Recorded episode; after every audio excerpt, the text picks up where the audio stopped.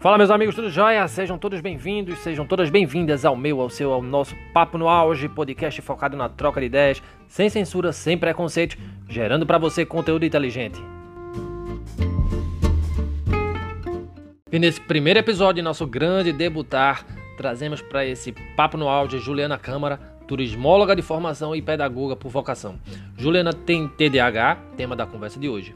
E antes de abordarmos esse assunto, vale frisar que nossa convidada foi sensação na última semana na internet, né, virou meme após cair da cadeira durante aula online ministrada aos seus alunos do quinto ano do ensino fundamental.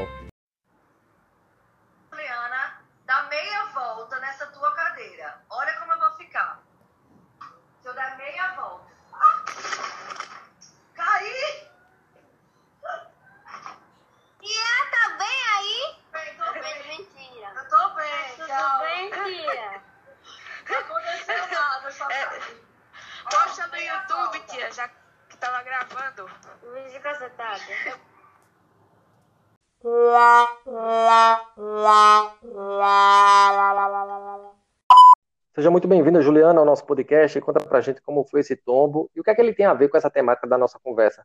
Afinal de contas, o que é TDAH? Olá, Saulo, muito obrigada pelo convite. Né? Então, esse assunto foi um assunto bem discutido essa semana, né? O, o do tombo, né? Inicialmente falando, porque foi uma situação bem inusitada. Eu sou professora do quinto ano, eu estava dando minha aula online é, que estava sendo gravada, inclusive, no meio da aula, usando um exemplo, né, acabei caindo. E aí viralizou na internet, né, muitas pessoas comentando a situação, comentando sobre o tombo, né, comentando sobre a reação dos alunos, mensagens bacanas sobre profissionais da educação, mensagens divertidas, engraçadas. Eu fiquei bem feliz porque nesse momento que todo mundo está passando, né, eu acho que humor nunca é demais, né? Para ajudar a seguir esses dias. E o que é que isso tem a ver com a temática de hoje, que é justamente TDAH? Primeiramente, eu gostaria de esclarecer o que é o TDAH, né? Para quem não conhece, para saber do que se trata, né? Essa sigla ela se refere ao transtorno de déficit de atenção e hiperatividade. Ok, mas o que é isso, né? Então, é um transtorno neurológico né, que acarreta uma população, uma parte da população, e, e o que é que isso pode interferir na vida da pessoa, né? Ela afeta a parte do foco, da concentração, é, na concentração em simples atividades cotidianas, como assistir um filme mais longo, uma série, ou uma simples leitura, ou no estudo do curso, de um curso, enfim. É, ela também atinge a parte organizacional, né? A pessoa tende a ser desorganizada é, noção espacial. E aí, nessa noção espacial, é onde entra a questão do tombo.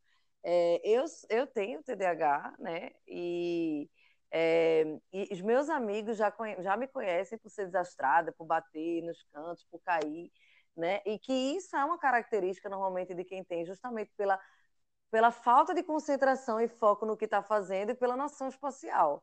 E aí, agora todo mundo está sabendo, além dos meus amigos, né? E a gente sempre levou isso com muito humor, de uma forma muito divertida, né? Na minha família, entre minha família e entre meus amigos, né? Isso foi sempre o motivo da gente estar tá sorrindo e contando histórias, né? É, é, essa questão de, de quedas, de tombos, me gerou histórias, assim, muito engraçadas que a gente conta até hoje entre familiares e amigos.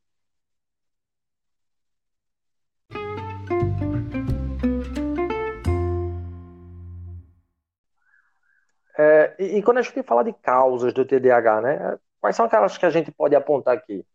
Então, Saulo, é, é uma pergunta bem pertinente, até porque, assim, é, muitas pessoas se preocupam com as consequências, se preocupam com o diagnóstico, com os sintomas, e, e não falam muito sobre as causas. É, é muito delicado falar sobre as causas, porque, assim, é, os estudiosos da área né, não definiram uma causa específica, mas sim que tem a ver com a parte genética, também pode ter a ver com o ambiente onde a pessoa foi criada, onde a pessoa cresceu, as duas coisas juntas, então tem alguns fatores. Por que é tão difícil identificar a causa de cada pessoa? Porque o diagnóstico do TDAH, ele não é um diagnóstico que é feito através de um exame físico, tipo um exame de sangue, uma ressonância magnética, né, um raio-x, nada disso vai conseguir identificar se a pessoa tem um TDAH ou não. é um exame comportamental, como alguns outros transtornos também, e como algumas patologias, como o próprio autismo, por exemplo, ele é 100% comportamental. É, a pessoa vai buscar um especialista, um médico, né? Esse médico pode ser um neurologista um psiquiatra, são os únicos dois médicos que podem realmente dar esse diagnóstico. O psicólogo ele não pode dar o diagnóstico do TDAH. E aí esse médico ele vai juntar uma série de informações desse paciente. Né? Ele vai é, ouvir sobre o histórico de vida dessa pessoa, sobre o dia a dia, sobre o histórico escolar. Vai ouvir também pessoas que convivem com essa pessoa para dizer sobre o seu ponto de vista, sobre a sua convivência com essa pessoa e vai juntar todas essas informações através do, do comportamento dessa pessoa na própria consulta, né? E aí realmente vai é, diagnosticar se essa pessoa tem ou não. Então, é um conjunto de fatores, são um conjunto de, de, sintomas que vai fazer com que esse especialista ele identifique se essa pessoa tem TDAH ou não.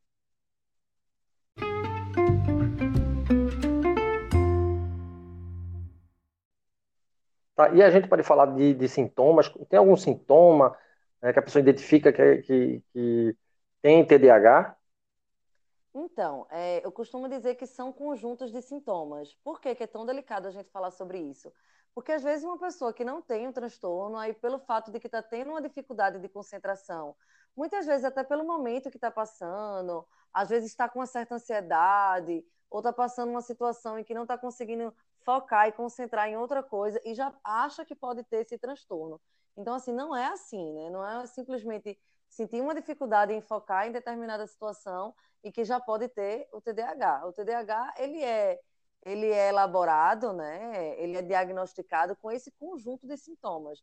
Que vamos lá, vamos falar alguns aqui para que a gente possa conseguir entender é, um pouquinho mais sobre a pessoa que passa por esse transtorno, né? a pessoa que tem esse transtorno e passa por esse, com esses sintomas, né? Por esses sintomas. É, como eu falei, a dificuldade em focar e a concentração em atividades simples, né, cotidianas, como assistir um filme, uma série, a leitura de um livro, né? É, em concluir algumas tarefas, né? Normalmente a pessoa que tem TDAH, ela deixa muitas tarefas pela metade, ela não consegue concluir muitas tarefas. A parte organizacional, tanto da sua vida profissional como da sua vida social, e a organização da casa, né, de, é, de documentos, a organização em relação a pagamentos, né, quando a gente fala de pessoas adultas, né, e aí essa questão de você organizar, de criar um cronograma, de criar uma rotina, é muito difícil para uma pessoa que tem TDAH, porque a parte onde fica localizado esse transtorno no nosso cérebro é na parte do lobo frontal, que é justamente a parte que é responsável pelo equilíbrio, pela e aí tá a questão do desastre, né, do tombo, né, porque o equilíbrio ele também faz parte. É, a questão da noção espacial, né, a questão da organização, é, noção de direção, é, a concentração e também alguns aspectos emocionais, né? Por exemplo, uma pessoa que tem TDAH, ela tende a ser uma pessoa mais impulsiva, ela não pensa muito no que ela vai falar, ela responde, ela age de maneira impulsiva é, ela pode ter o seu emocional em muitas situações é, desequilibrado, né? Ele não é de uma maneira equilibrada. E daí, muita gente que tem o TDAH, ele pode desencadear uma, uma ansiedade, ela tá normalmente é, ela faz parte, né? Não quer dizer que todo mundo que tem TDAH seja ansioso, mas assim todos nós temos ansiedade, né? A gente tem uma dosagem, né, no nosso organismo. Mas a pessoa que tem TDAH, ela ela tem uma ansiedade um pouco mais aflorada. E muitas vezes é necessário ter um acompanhamento medicamentoso para poder conseguir controlar essa ansiedade que não interfira é, nas decisões, nas tomadas de decisões, né, no dia a dia, enfim. É, esses são alguns dos principais sintomas, tá? Mas assim, é, existem pessoas que têm mais alguns e tem pessoas que têm mais outros sintomas. Então, tudo isso o médico ele vai observar. E tem a hiperatividade aí também presente. E o que, é que quer dizer a hiperatividade? Uma pessoa que realmente ela não para, é a sua cabeça ela fica funcionando o tempo inteiro. Então, muitas vezes tem dificuldade até de dormir, porque as ideias estão lá funcionando o tempo inteiro na sua cabeça. E aí é onde está uma parte positiva, né? A maioria das pessoas que têm TDAH, elas são criativas, né? São pessoas que é, buscam alternativas diferentes do convencional. Então, isso é muito legal né? Esse lado é muito interessante para ser usado, por exemplo, na, na, na parte profissional.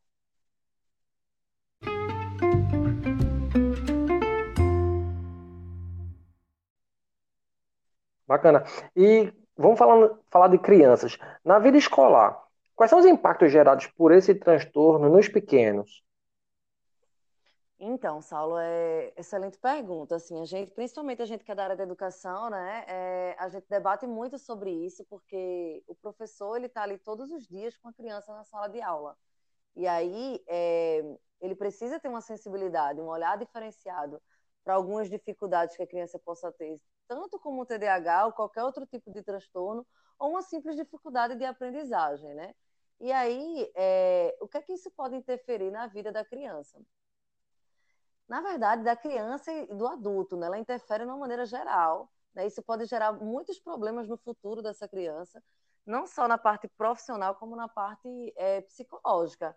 Por exemplo, uma criança que ela tem um TDAH, que ela tem uma dificuldade de organizar as ideias, né? essas ideias que são aprendidas dentro da sala de aula, que o professor está lá trocando com os alunos, e ela tem essa dificuldade de organizar em sua cabeça, isso pode afetar no seu desempenho, no seu resultado afetando no seu resultado, se essa criança ela não tiver um apoio familiar ou a família ela não tiver informação sobre esse assunto, é, pode gerar uma cobrança muito maior, né? E essa criança ela começa a achar que ela não é capaz, que ela não tem potencial, e aí afeta sua autoestima. Afetando sua autoestima, ela deixa de acreditar nela mesma, e aí ela não vai ter mais aquela força para estudar, ela não vai ter mais aquela motivação. E aí é só um, um bolo de neve, né? A gente costuma dizer que uma coisa vai levando a outra.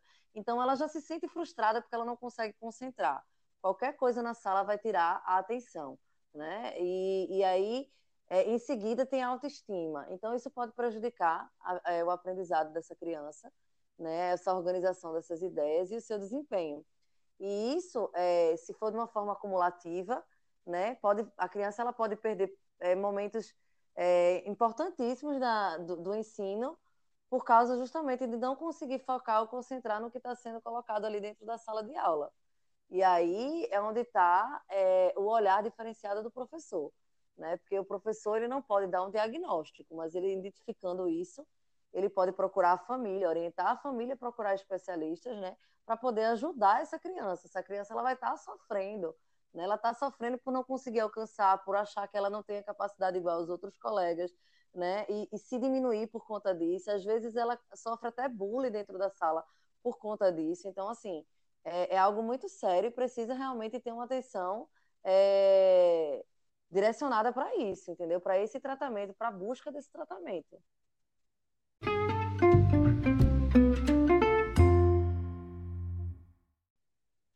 É, então dá para dá para ter uma vida normal assim enquanto adulto para quem tem esse transtorno? Então é, é, é, muito bacana você falar sobre isso porque assim é, a criança que ela tem a oportunidade de ter esse tratamento e aí é onde eu falo como o papel do professor é importantíssimo nesse aspecto porque o professor está muito mais ali com a criança né é, na parte da aprendizagem e ele consegue identificar no meu caso é, eu consigo identificar muito mais rápido porque assim como eu já tenho então, eu sinto, eu sinto na pele o que aquela criança está sentindo.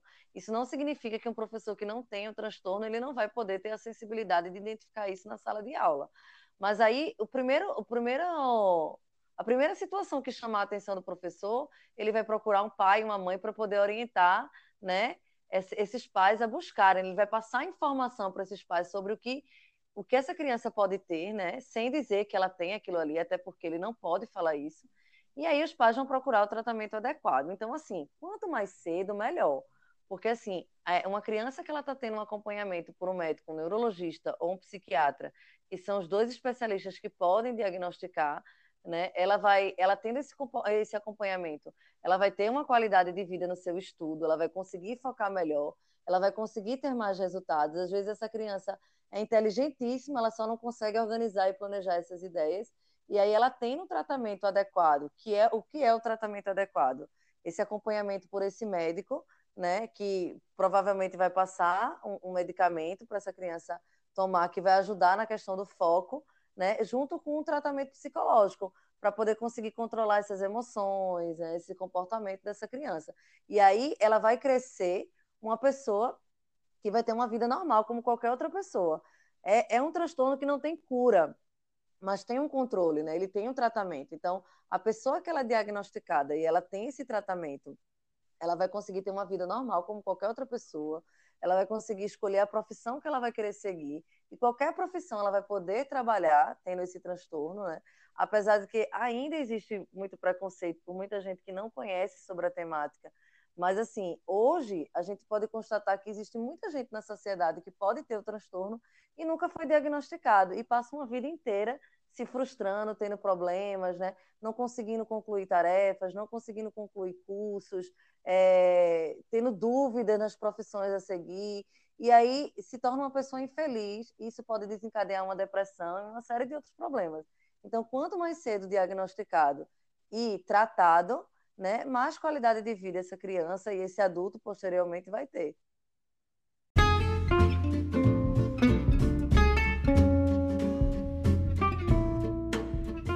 Juliana, foi um prazer estar contigo aqui nesse papo. Te agradeço pela conversa e pelos esclarecimentos aqui disponibilizados. Valeu demais por essa troca de ideias. Ah, eu que agradeço essa aula, assim. É, eu acho que esse papel de informar as pessoas é muito importante, porque a gente ainda não, é, nem todo mundo ainda sabe do que se trata, e quando você não conhece, abre espaço para preconceito, abre espaço para não dá oportunidade né, dessa criança, desse adulto ter uma vida melhor. Então, quanto mais informações a gente fala a respeito, eu acho que mais pessoas a gente consegue alcançar e ajudá-las, né? É, consequentemente. Então, eu que agradeço esse espaço aqui por poder falar um pouquinho sobre, sobre esse assunto.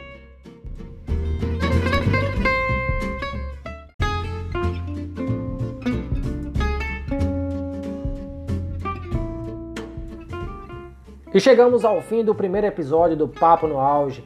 Nesse episódio abordamos a temática do TDAH, transtorno do déficit de atenção com hiperatividade, transtorno este que atinge entre 3 e 6% da população mundial, segundo estudos feitos pela comunidade médica e científica.